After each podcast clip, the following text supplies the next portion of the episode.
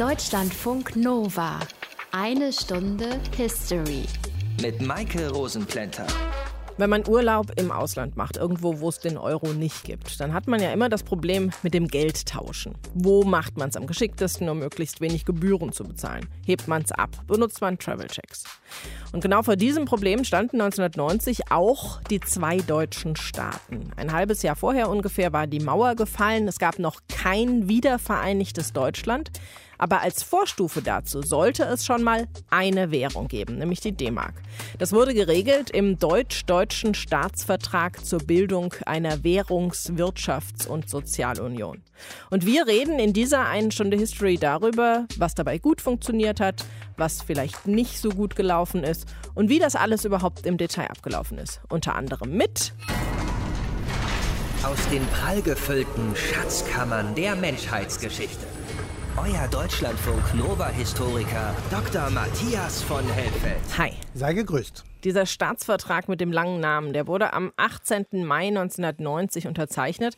Das war ja auch sonst ein ziemlich aufregendes Jahr für Europa 1990. Ja, also da kann ich jetzt ganz einfach antworten, ja, so ist es. Ähm, aber ich habe natürlich äh, noch ein paar Beispiele dazu gebracht. Innerhalb sehr, sehr kurzer Zeit gab es sehr, sehr viele radikale Umbrüche. Und manch einer von den damals lebenden Menschen hat das nicht verstanden vielleicht. Manche waren überfordert davon. Jedenfalls waren alle sehr erstaunt. Und ich habe mal ein paar Beispiele rausgesucht von Ereignissen, die am Beginn des Jahres 1990, also nur sieben Wochen nach der Öffnung der innerdeutschen Grenze, so geschehen sind. Am 5 15. Januar zum Beispiel, das konnte man dann in Westdeutschland auch im Fernsehen erstaunt beobachten, stürmten DDR-Bürger die Stasi-Zentrale in Ostberlin in der Normannenstraße. Stasi, das war die Staatssicherheit in der DDR, ne? Das war das Ministerium für Staatssicherheit, genau. Und die waren für mindestens mal drei Dinge verantwortlich. Einmal ganz wichtig, die Überwachung der eigenen Leute. Also es wurde die gesamte DDR sozusagen mit informellen Mitarbeitern, den sogenannten IMs, also Spitzeln, überzogen und überwacht. Dann wurde Spionage im Ausland natürlich betrieben und es wurde Abwehr von fremder Spionage in der DDR betrieben. Also das, was man eben so einem Staatssicherheitsministerium auch unterstellt, ähm, sehr gehasst in der Bevölkerung. Am 5. Februar, also kurz danach, gründet die CDU Westdeutschlands die sogenannte Allianz für Deutschland aus der Ost-CDU, das war eine ehemalige Blockpartei innerhalb der DDR, aus der neu gegründeten Deutschen Sozialen Union und dem Demokratischen Aufbruch. Diese drei Parteien zusammen stellten dann Helmut Kohl, den damaligen Bundeskanzler, und Lothar de Maizière an die Spitze. 18. März 1990 gab es die erste freie Wahl in der DDR seit 1932 und da gewinnt diese Allianz für Deutschland und Lothar de Maizière wird erster DDR-Ministerpräsident und gleichzeitig auch letzter, weil es ja nur für einige Monate war. Und dann, ein paar Tage später, wird auch in Ungarn ein freies Parlament gewählt. Also dann kommt im Grunde genommen schon der 18. Mai mit der Unterzeichnung der Währungs-, Wirtschafts- und Sozialunion. Das war jetzt vor allem das, was in Deutschland so los war, aber nach dem Ende des Kalten Kriegs war ja auch sonst viel los, also weltweit. Ja, und das hat auch die Aufregung ausgemacht. Auch da habe ich mal ein paar Beispiele rausgesucht. Der 11. Februar zum Beispiel, das war natürlich ein Jubeltag für ganz, ganz viele Menschen auf der Welt, wurde Nelson Mandela aus der Haft entlassen. Und die ganze Welt im Grunde genommen verneigte sich und applaudierte diesem Mann. Im Januar gab es eine militärische Intervention sowjetischer Truppen in Baku, wo es zu einem Pogrom an der armenischen Bevölkerung gekommen war. Ein paar Tage später musste die Kommunistin Kommunistische Partei der Sowjetunion, die berühmte und mächtige KPDSU, ihr Machtmonopol aufgeben. Wow. Das war etwas, was wirklich kaum einer verstanden hat.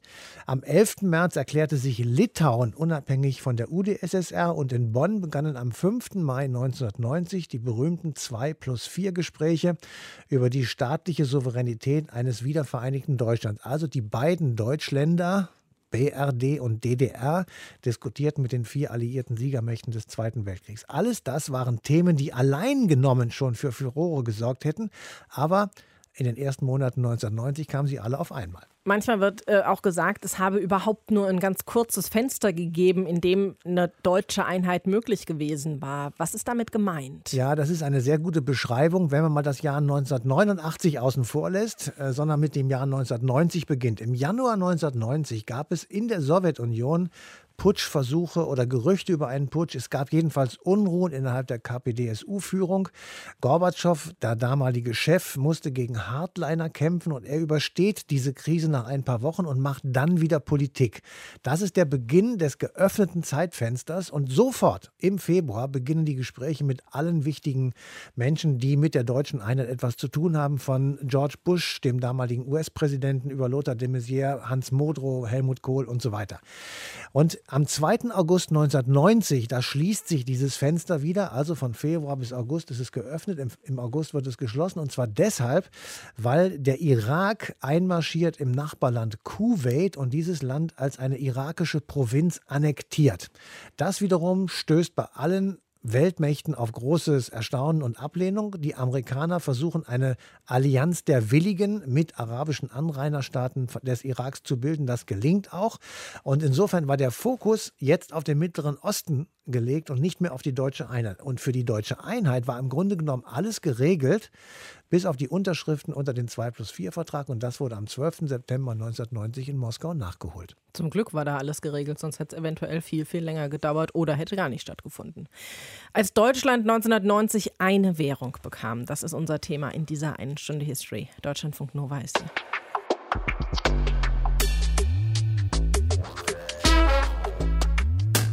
Knapp einen Monat haben die Verhandlungen zwischen Helmut Kohl und dem DDR-Ministerpräsidenten Lothar de Maizière gedauert. Dann stand sie, die Währungs-, Wirtschafts- und Sozialunion. Und ganz Deutschland bekam eine Währung. Veronika von Borries aus dem History-Team über einen historischen Vertrag. Hier ist das erste deutsche Fernsehen mit der Tagesschau.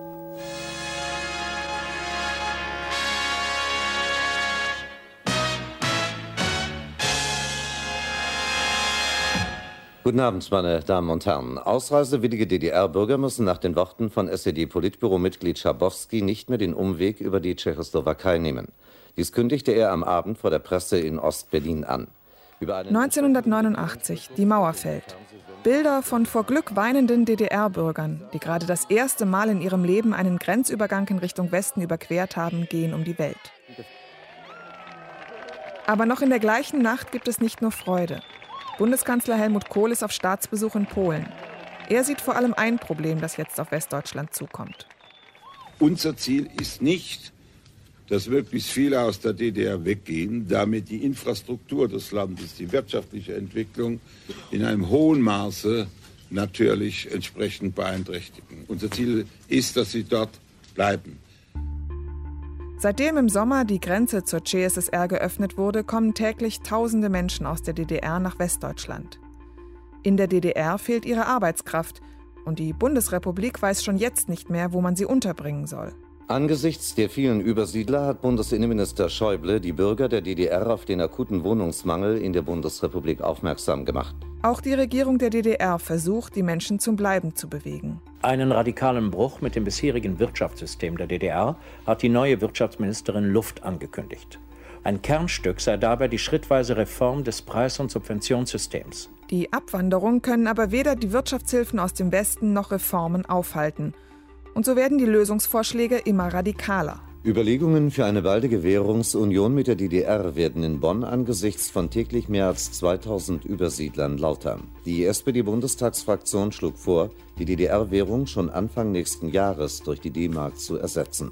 Das ist am 2. Februar. Vier Tage später treffen sich in Ostberlin der Chef der Deutschen Bundesbank, Otto Pöhl, und der Chef der Notenbank der DDR, Horst Kaminski, also die obersten Währungshüter der beiden deutschen Staaten. Nach dem Treffen sagt Pöhl der Presse, wir haben diese Fragen äh, diskutiert, aber wir stimmen auch darin überein, dass es zumindest verfrüht wäre, über eine Währungsunion heute schon zu sprechen. Glaube, Noch während Pöhl da steht und redet, fällt in Bonn eine ganz andere Entscheidung.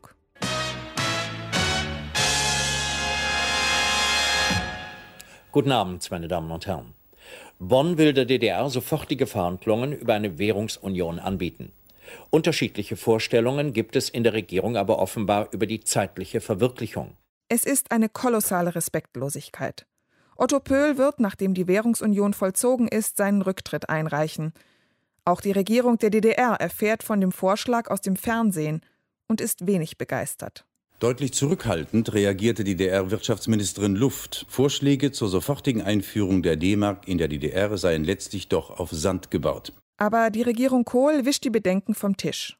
Eine knappe Woche später kommt der Kanzler bestens gelaunt von einem Besuch in Moskau zurück. Nun, wenn das kein historischer Tag ist, dann frage ich mich, wann gibt es einen historischen Tag für die Deutschen? Wir haben praktisch jetzt auch mit der Sowjetunion grünes Licht für die Einheit unseres Vaterlandes verabredet. Das Okay aus Washington, London und Paris gab es schon vorher. Und jetzt geht alles sehr schnell. Es gibt Verhandlungen über Umtauschkurse und Sozialleistungen, Renten und Arbeitslosengeld. Und dann, am 18. Mai, ist es soweit. Guten Abend, meine Damen und Herren. Auf dem Weg zur deutschen Einheit haben die Bundesrepublik und die Deutsche Demokratische Republik heute einen großen Schritt getan. Bundesfinanzminister Weigel und sein Ostberliner Kollege Romberg unterzeichneten im Bonner Palais Schaumburg den Staatsvertrag zur Wirtschafts-, Währungs- und Sozialunion. Damit wird es in beiden deutschen Staaten nach 42 Jahren wieder eine gemeinsame Mark geben. Als dann die Mark am 1. Juli kommt, gibt es Jubelfeiern in Berlin.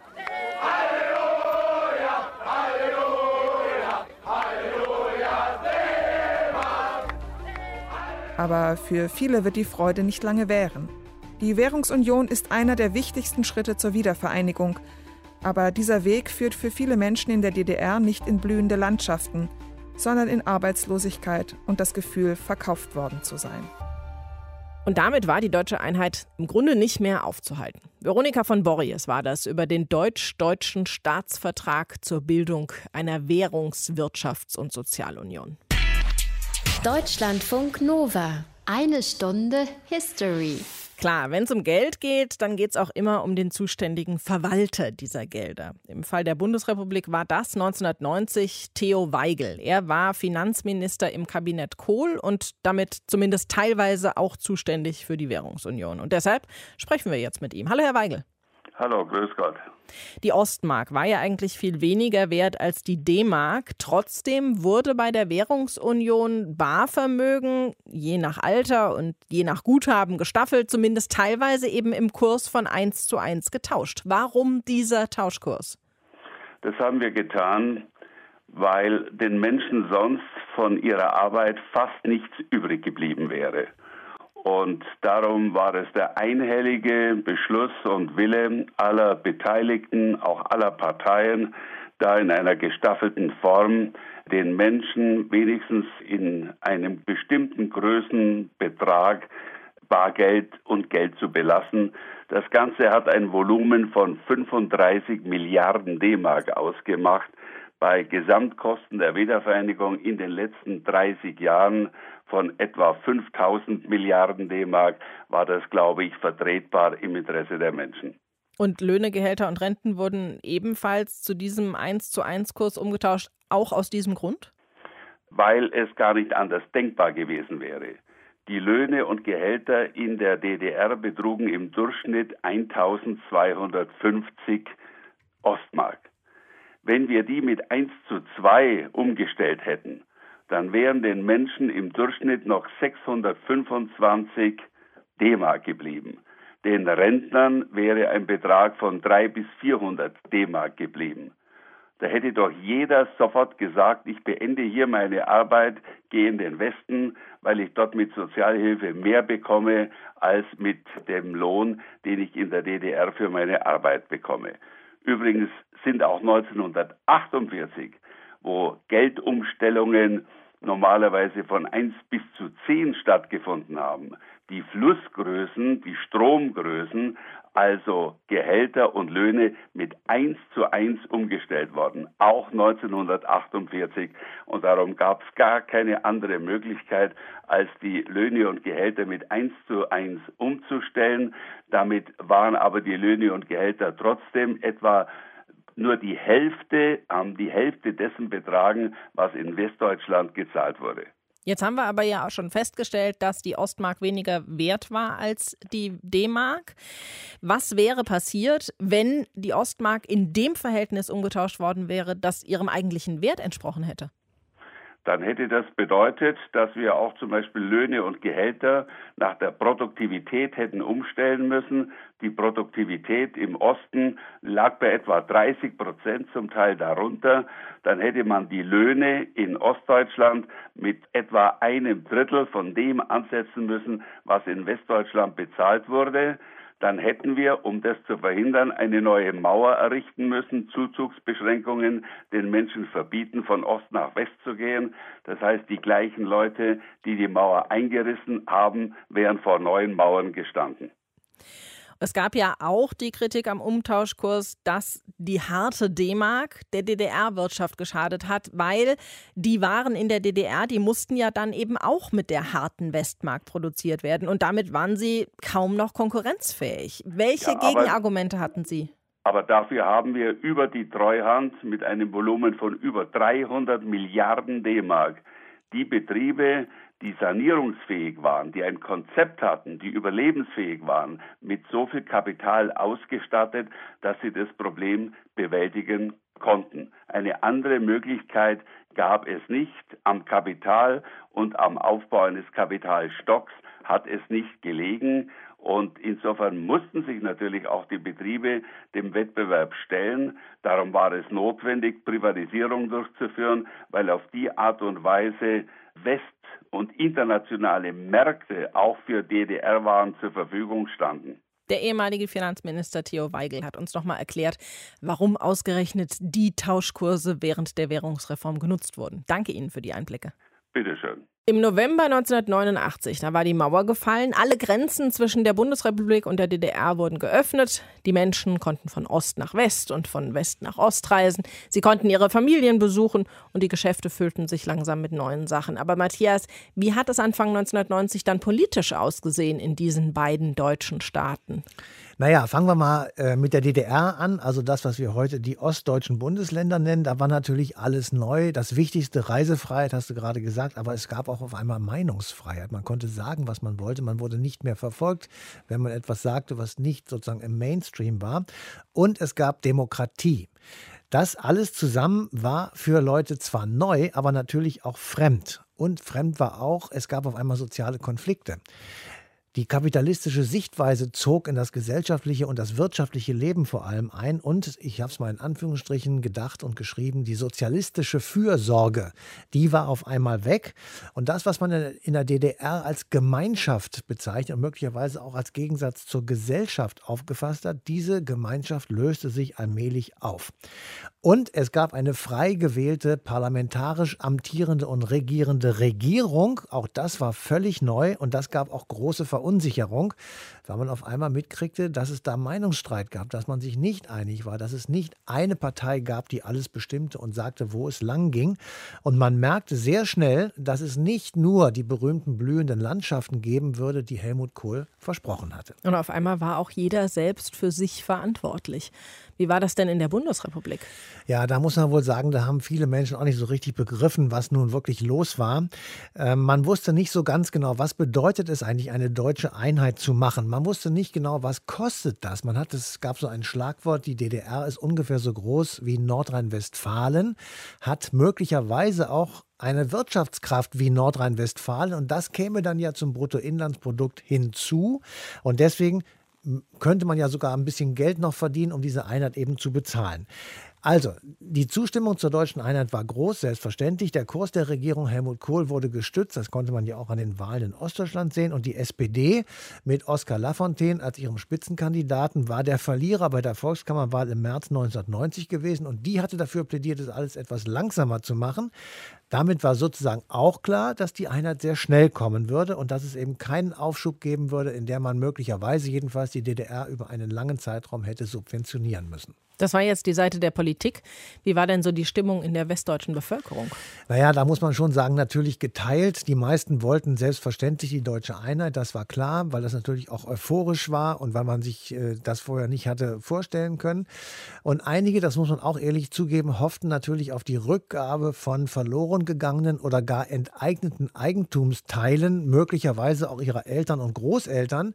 Man hat aber noch nicht so richtig gesehen, was das bedeutet, dass da nämlich Ostdeutsche lebten über viele Jahre, die Häuser auch meinetwegen renoviert hatten und nun auch irgendwie sagten, das ist eigentlich unser Eigentum. Aber man muss doch festhalten, die Euphorie war im Osten des Landes größer als im Westen. Zumindest zu dem Zeitpunkt. Danke dir, Matthias.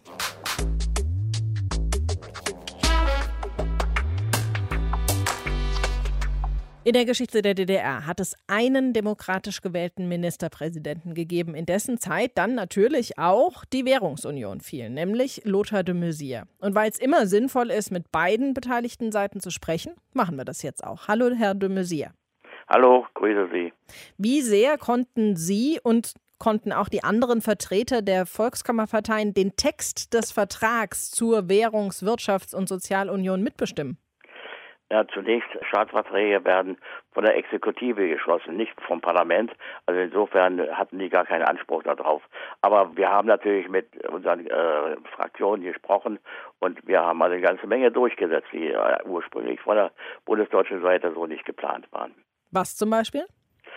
Na, zum Beispiel, dass die Rentner einen höheren Umtauschbetrag eins zu eins umtauschen konnten als Normalverdiener. Ohnehin diese Frage eins zu eins und eins zu zwei war ja lange strittig, auch was die wiederkehrenden Einnahmen aus angeht, also Stipendien, Renten. Wenn wir die nicht eins zu eins umgestellt hätten, wären da keine Verhältnisse entstanden, die überhaupt ein Leben gestattet hatten. Die Rentner hatten zum Teil so geringe Renten, dass wir sogar noch einen Zuschlag dazu gewähren mussten. Ein Auffüllbetrag statt 370 auf 495 Mark. In den Montagsdemonstrationen zum Beispiel hatten die DDR-Bürger nach der D-Mark gerufen. Wie wichtig war es deshalb, einen Umtauschkurs von 1 zu 1, den Sie ja eben auch schon genannt haben, beziehungsweise dann eben ab 2000 Ostmark 2 zu 1 festzulegen? Als die Mauer fiel, waren rund 750.000 äh, Ausreiseanträge, die noch nicht bearbeitet waren. Also diese Leute saßen auf gespackten Koffern und sagten, entweder kommt die D-Mark zu uns oder wir gehen zur D-Mark. Und damals habe ich mit Helmut Kohl gesprochen, habe gesagt, wir müssen etwas tun, dass den Leuten Bleibehoffnung gibt, dass sie nicht abhauen. Ansonsten sind wir Weihnachten alleine in der DDR. Das war dann die Geburtsstunde überhaupt der Idee der Währungsunion, denn es war ja schon im Januar beschlossen, dass sie kommen soll. Zu der Menge des Geldes Letztendlich sind die Ersparnisse der DDR-Bürger umgetauscht worden, 1 zu 1 und 2 zu 1 und zum Schluss waren dabei 120 Milliarden D-Mark rausgekommen. Das war ungefähr so viel, wie die Sparrate der Bundesbürger alt in einem Jahr war. Und da sehen Sie mal den großen Vermögensunterschied, der bestand. Und wieso war es wichtig, genau diesen Umtauschkurs festzulegen? Naja, also zum Beispiel Renten, Gehälter, Stipendien und so weiter mussten ohnehin eins zu eins umgestellt werden. Ansonsten hätten die Leute davon nicht leben können. Wir wollten eine Befriedung in der Frage haben und auch ein faires Verhältnis. Ich habe damals 7.500 Briefe gekriegt von Leuten, die schrieben, ich bin Jahrgang 1910, ich habe den Ersten Weltkrieg erlebt, den Zweiten und ich habe die Hyperinflation der 20er Jahre erlebt und jetzt soll ich wieder meine Ersparnisse alle loswerden. Also es war also große Sorge, dass also die Leute vor einem nicht stünden und mit leeren Händen in die Einigung kamen und genau das wollten wir verhindern. Wie haben Sie die Kritik an diesem Verfahren damals eingeschätzt? Äh, ja, Gott, ich meine, Politik ist das, was man machen kann und durchsetzen kann. Und äh, Sie können in der Politik machen, was Sie wollen. Es gibt immer Leute, die meckern. Ich meine, selbst der Pöhl von der Bundesbank ist anderthalb Jahre später mit der Gründung, dass man ihn überfahren hat, zurückgetreten. Wenn allerdings das Gewissen erst anderthalb Jahre später klopft, dann kann ich das auch nicht ändern. Aber diesen Tauschkurs von 1 zu 1, den gab es ja nur bis 2000 Ostmark. Was war mit dieser Begrenzung? War ja eine Forderung, die auch von der Straße kam und die Leute waren damit zufrieden, denn nach dem Fall der Mauer haben die Leute zum Teil 10 Mark der DDR für eine D-Mark gegeben, als sie Weihnachten in den Westen fahren wollten und waren alle durch diese 100 Mark Begrüßungsgeld liebrig geworden, wollten mehr, äh, die endlich alle Wünsche erfüllen. Also ich glaube, mit dem Kurs waren die Ostdeutschen viel zufriedener als mancher im Westen.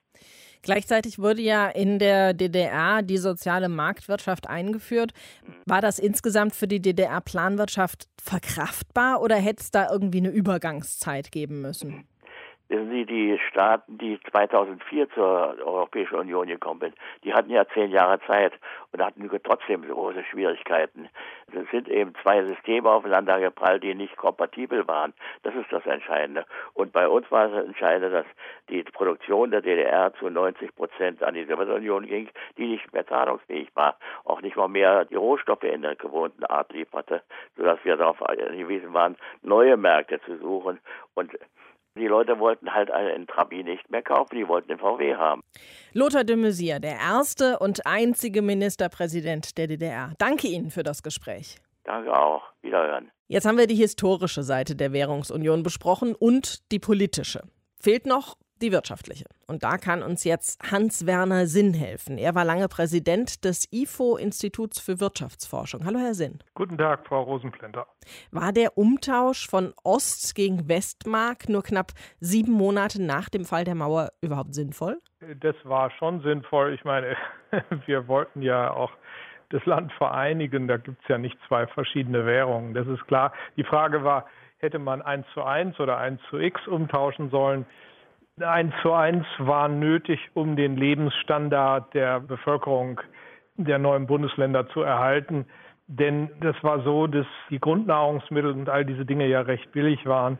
Sonst hätte man die ganzen Lohnkontrakte verändern müssen, um das anzupassen. Es war allerdings dann ein Problem für die Wirtschaft, denn die hat ja mit der EU damals über den innerdeutschen Handel Austausch gehabt und dabei kam im Schnitt ein Wechselkurs von 4,3 zu 1 zustande, sodass also dies im Grunde eine plötzliche Verteuerung der Waren der Ex-DDR war oder es war ja noch die DDR gegenüber der EU und es ließ dann einiges zusammenbrechen. Aber es war trotzdem alternativlos.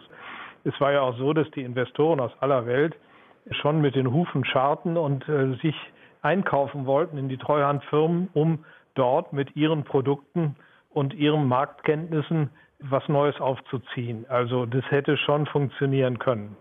Es hat aber nicht funktioniert und es lag nicht daran, dass die Währung eins zu eins umgetauscht wurde, sondern es lag daran, dass dann sehr schnell die Löhne hochschossen von diesem durch den Umtausch in gewisser Weise schon erhöhten Niveau und dann so schnell hochgingen, dass die Investoren wieder kalte Füße kriegten und also wegblieben. Und das hat damit zu tun, dass im Grunde ja das westdeutsche Tarifrecht im Osten sofort angewendet wurde. Es gab aber noch gar keine Tarifpartner. Die Firmen waren ja noch gar nicht privatisiert. Da hätte ja gar keiner verhandeln können. Und auf Seiten der Arbeitnehmer gab es ja keine funktionsfähigen Gewerkschaften. Was also passierte, war, dass die Westgewerkschaften im Osten Niederlassungen gründeten, die Westunternehmer aus den jeweiligen Branchen im Osten ihre Büros aufmachten und dann haben letztlich die Wessis untereinander die Ostlöhne ausgehandelt. Und deren Devise war so schnell wie möglich auf das Westniveau, denn wir wollen hier keine Japaner in Deutschland, die uns auf unserem Heimatmarkt Konkurrenz machen. Und dann kam diese verheerende, wirklich verheerende Lohnentwicklung zustande, die innerhalb von fünf Jahren, so stand es ja in manchen Tarifverträgen, das Ostlohnniveau an das Westniveau mit sämtlichen Nebenleistungen, Urlaub und so weiter anpassen sollte. Das ging ja überhaupt nicht. Das wäre zwar gerecht gewesen, aber es ging nicht, weil äh, keine Unternehmer zu diesen Bedingungen bereit waren, die alten Industrien jetzt zu übernehmen um sie mit westlichen Standards auszurüsten und dann von dort aus zu produzieren. Wäre es denn eine Alternative gewesen, die DDR mit der Ostmark für eine Zeit lang zu subventionieren und erst später dann in den D-Mark-Bereich zu integrieren? Na ja, das hätte die DDR noch erhalten und das ging politisch nicht. Das war also ein Window of Opportunity, eine einmalige Chance der Geschichte, die sich hier auftat. Also diese Gelegenheit hat Kohl damals erkannt und am Schopf ergriffen und hat die Vereinigung durchgebracht. Die Wirtschaftspolitik, diese schnelle Lohnangleichung und zugleich dann die Treuhandpolitik, wo also die Ostbetriebe verscherbelt wurden für ein Apfel und ein Ei an westdeutsche Firmen, die häufig nichts anderes im Sinn hatten, als potenzielle Konkurrenten abzublocken. Da liegen dann die Fehler. Das ist nicht so gut gelaufen.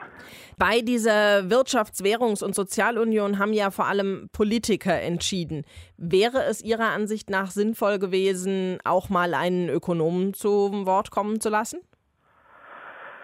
Ja, ich denke schon. Nicht? Es gab ja Alternativkonzepte, zumindest was die Privatisierung betrifft. Also meine Frau und ich, wir haben damals ein Buch geschrieben mit dem äh, Titel Kaltstart, das ja schon sehr früh herauskam und das war vor der Privatisierung. Wir haben einen anderen Weg empfohlen. Wir haben einen Weg der Lohnzurückhaltung empfohlen bei gleichzeitigem Erhalt der Eigentumsrechte der Treuhand. Die Treuhand hätte sich über sogenannte Joint Ventures kompetente Partner aus der ganzen Welt suchen können, die mit ihrem Know-how, ihren Maschinen diese Ostbetriebe wettbewerbsfähig gemacht hätten. Und dann hätte diese Treuhand ihren Unternehmensanteil zu einem späteren Zeitpunkt der Bevölkerung der Ex-DDR übereignen können, wie das in Artikel 22, glaube ich, war es, des Einigungsvertrages ja auch äh, vorgesehen war. Nicht? Äh, das wäre besser gewesen. Aber jetzt hat man also das Eigentumsrecht ihnen nicht zugeteilt, sondern die Vermögensobjekte hat man verschleudert an Wessis und hat Löhne versprochen, die gar nicht gezahlt werden konnten, weil ja gar keine Unternehmen wettbewerblich produzieren konnten. Letztlich hat man die Leute dann in die Arme des Sozialstaates getrieben, was dann eine gewisse Kompensation war, aber was ja keine Lösung war. Wir hatten ursprünglich in der Industrie 4,1 Millionen Menschen und jetzt sind es noch 800.000. Ja? Ich meine, es ist ein Dienstleistungssektor entstanden, der Staatssektor ist sehr groß geworden oder geblieben, wenn man so will, aber es fehlt an verarbeitendem Gewerbe in den neuen Bundesländern. Und das ist schade, wenn man bedenkt, dass da ja also vor dem Krieg die industriellen Kerne Deutschlands lagen. Der frühere Präsident des Instituts für Wirtschaftsforschung hat für uns zusammengefasst, ob die Währungsunion 1990 aus wirtschaftlicher Sicht sinnvoll und gut gewesen ist. Danke Ihnen dafür. Gerne. Wir haben eben schon ein bisschen was über die Treuhand gehört und dass dabei eventuell nicht alles so ganz so gut gelaufen ist. Die Treuhand, die wurde in der Spätphase der DDR gegründet, um die volkseigenen Betriebe aufzulösen und dann in die soziale Marktwirtschaft einzuführen. Was da eventuell schiefgegangen ist und wo es eventuell auch gut gegangen ist, das kläre ich mit Markus Böck. Er ist Mitarbeiter der Uni Bochum und hat viel über die Rolle der Treuhandanstalt Anstalt geforscht. Hallo, Herr Beuk. Ja, hallo. Haben Währungsunion und Treuhand die DDR-Wirtschaft ruiniert? Das ist natürlich eine Frage, die immer sehr intensiv diskutiert wird und sehr umstritten ist. Ich denke, das ist eine einfache Frage und die Antwort muss sehr kompliziert ausfallen. Also es ist eher die Mischung, würde ich sagen, aus verschiedenen Schlägen und Faktoren, die die DDR-Wirtschaft dann quasi in diese Krise stürzt. Die ist natürlich in einem sehr schlechten Zustand nach äh, Jahren der Planwirtschaft und der Fehlsteuerung. Das hat viele strukturelle Probleme verursacht, Innovationsprobleme. Also in diesen großen Kombinaten werden Arbeitskräfte gehortet. Man hat große Probleme mit neuen Technologien und so weiter und so fort. Also und diese ohnehin angeschlagene DDR-Wirtschaft, die in den Ostblock integriert ist, die trifft jetzt dieser Schock der Währungsunion, die eins zu eins kommt im Juli 1990, umso härter. Und dann verschärft natürlich auch der schnelle Privatisierungskurs der Treuhand, die bewusst auf Tempo setzt, diese Problematik nochmal. Also es ist eher die Kombination aus Faktoren, die dieses Krisenszenario in der Ostwirtschaft dann nochmal beschleunigt. Wenn man nur einen Faktor davon nimmt, ist es zu simpel, um das Szenario dann erklären zu können. Es gab und gibt ja den Vorwurf, die Treuhand habe ausschließlich die Wünsche der westdeutschen Industrie durchgesetzt. War das so? Also die Treuhand hatte natürlich eine gewisse Affinität, zumindest nach dem Treuhandgesetz, das im Juni verabschiedet wurde, wo man quasi den Zweck der Urtreuhand um 180 Grad umgedreht hat. Also nicht mehr Bewahrung, sondern schnelle Privatisierung sollten jetzt auf der Agenda stehen. Und man hat die Treuhand dann natürlich auch ein Stück weit nach dem Modell der westdeutschen Wirtschaft gestaltet. Also man hat sie mit westdeutschem Fachpersonal besetzt, allen voran Detlef Rohwedder natürlich, der von Hösch kam, also einem Dortmunder Stahlkonzern. Und auch die neuen Führungskräfte der Treuhandanstalt kamen aus der West westdeutschen Industrie. Man wollte erfahrene Manager haben. Die Politik in Bonn hat sich dafür entschieden, vor allem auch Experten aus der Wirtschaft zu nehmen, weil man ja schnell quasi nach dem westdeutschen Muster ein zweites deutsches Wirtschaftswunder, blühende Landschaften erreichen wollte. Also da war die Nähe da und die westdeutsche Industrie war natürlich auch der Hauptadressat der Privatisierungen. Also man wollte westdeutsche Investoren in den Osten locken und die Treuhand sollte deshalb auch möglichst schnell an westdeutsche Unternehmen privatisieren. Und deshalb war natürlich eine gewisse Nähe da, aber diese einfache Formel, dass es einfach ein Instrument der Westindustrie war, das denke ich ist auch wiederum zu kurz gegriffen. Also dafür gab es auch zu viele Reibereien und Konflikte und auch Widersprüche. Also die Treuhandmanager, allen voran auch Rohwedder, die müssten dann auch relativ schnell in der Öffentlichkeit, in der Presse Mitteilungen schreiben Leute, passt auf, wir sind jetzt nicht alleine hier der Stadthalter der Westindustrie, unser Interesse gilt auch schon in ostdeutschen Betrieben. Und da saß man ein Stück weit durchaus zwischen Baum und Burke eben durch diese widersprüchlichen Aufträge, die man der Treuhand mitgegeben hat, also möglichst schnell zu privatisieren. Es gab ja als Pendant zur westlichen Organisation für europäische wirtschaftliche Zusammenarbeit einen Rat für gegenseitige Wirtschaftshilfe im Osten. Da war auch die DDR Mitglied, aber mit dem Zusammenbruch der Sowjetunion kam die natürlich auch ziemlich ins Schleudern. Wäre die DDR-Wirtschaft aber darüber zu retten gewesen? Das ist natürlich eine interessante Frage. Also was wir sehen, ist natürlich, dass der Zusammenbruch dieser osteuropäischen Märkte 91, 92, also mit dem Untergang der Sowjetunion, ein ganz herber Schlag ist für die DDR-Wirtschaft oder für die ostdeutsche Wirtschaft. Also das war im Prinzip noch einer der letzten Vorteile, die man hatte, dass man die Hoffnung hatte, wir können als Brücke zwischen West und Ost fungieren, ne? also als Sprungbrett in den Osten. Das bricht dann sehr, sehr stark ein. Und der Comic-Con-Markt, also im Prinzip auch der Rat für gegenseitige Wirtschaftshilfe, ist auch ganz anders organisiert. Also da tauscht man Güter und Naturalien und er ist ganz anders aufgestellt als der westeuropäische oder der westliche sich globalisierende Markt. Und das ist natürlich eine Problematik, die man so 1990 noch nicht so wirklich vorhersehen konnte.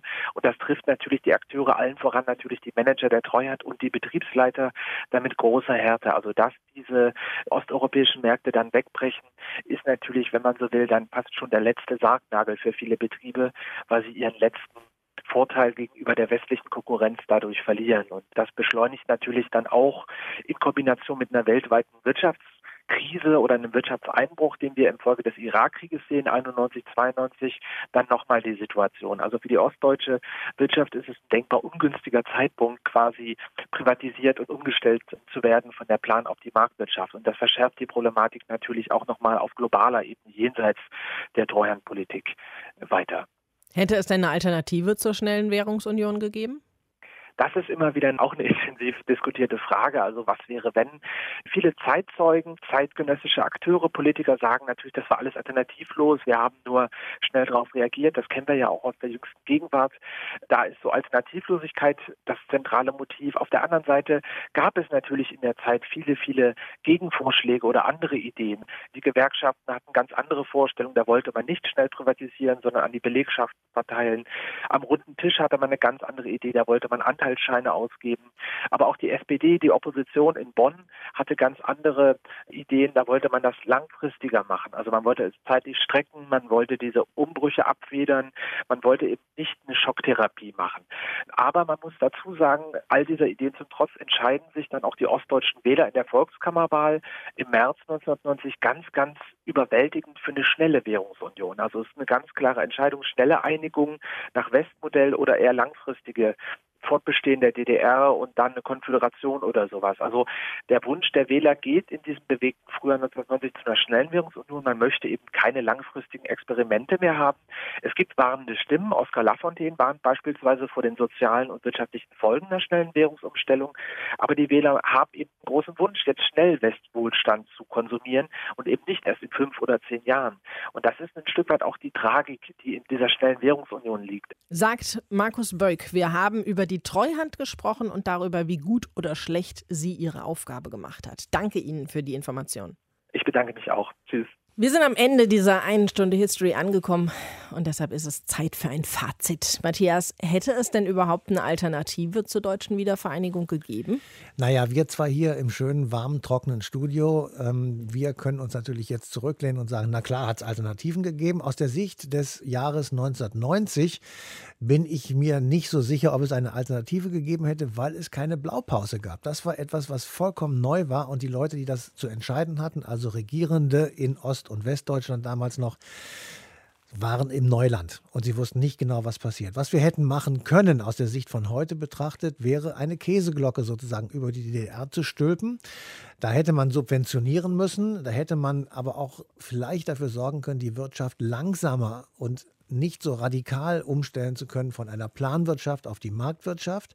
Man hätte den Menschen in Ostdeutschland ein bisschen Zeit geben können, sich an ein neues politisches und vor allem auch gesellschaftliches System zu gewöhnen, wo eben nicht alles umsonst war, wo man genügend Kita-Plätze hatte und all diese Dinge, die wir heute äh, wirklich vermissen. Die hätten sie eigentlich retten sollen aus der DDR-Zeit, aber das haben wir eben nicht gemacht. Ähm, und was eben auch dagegen gesprochen hat, das ähm, muss man einfach deutlich sagen, die meisten DDR-Bürgerinnen und Bürger hätten dieses vermutlich nicht mitgemacht, weil sie wollten sofort diese deutsche Einheit und sie hatten auch keinen Bock mehr auf DDR-Waren, deswegen wurden die auch nicht mehr gekauft.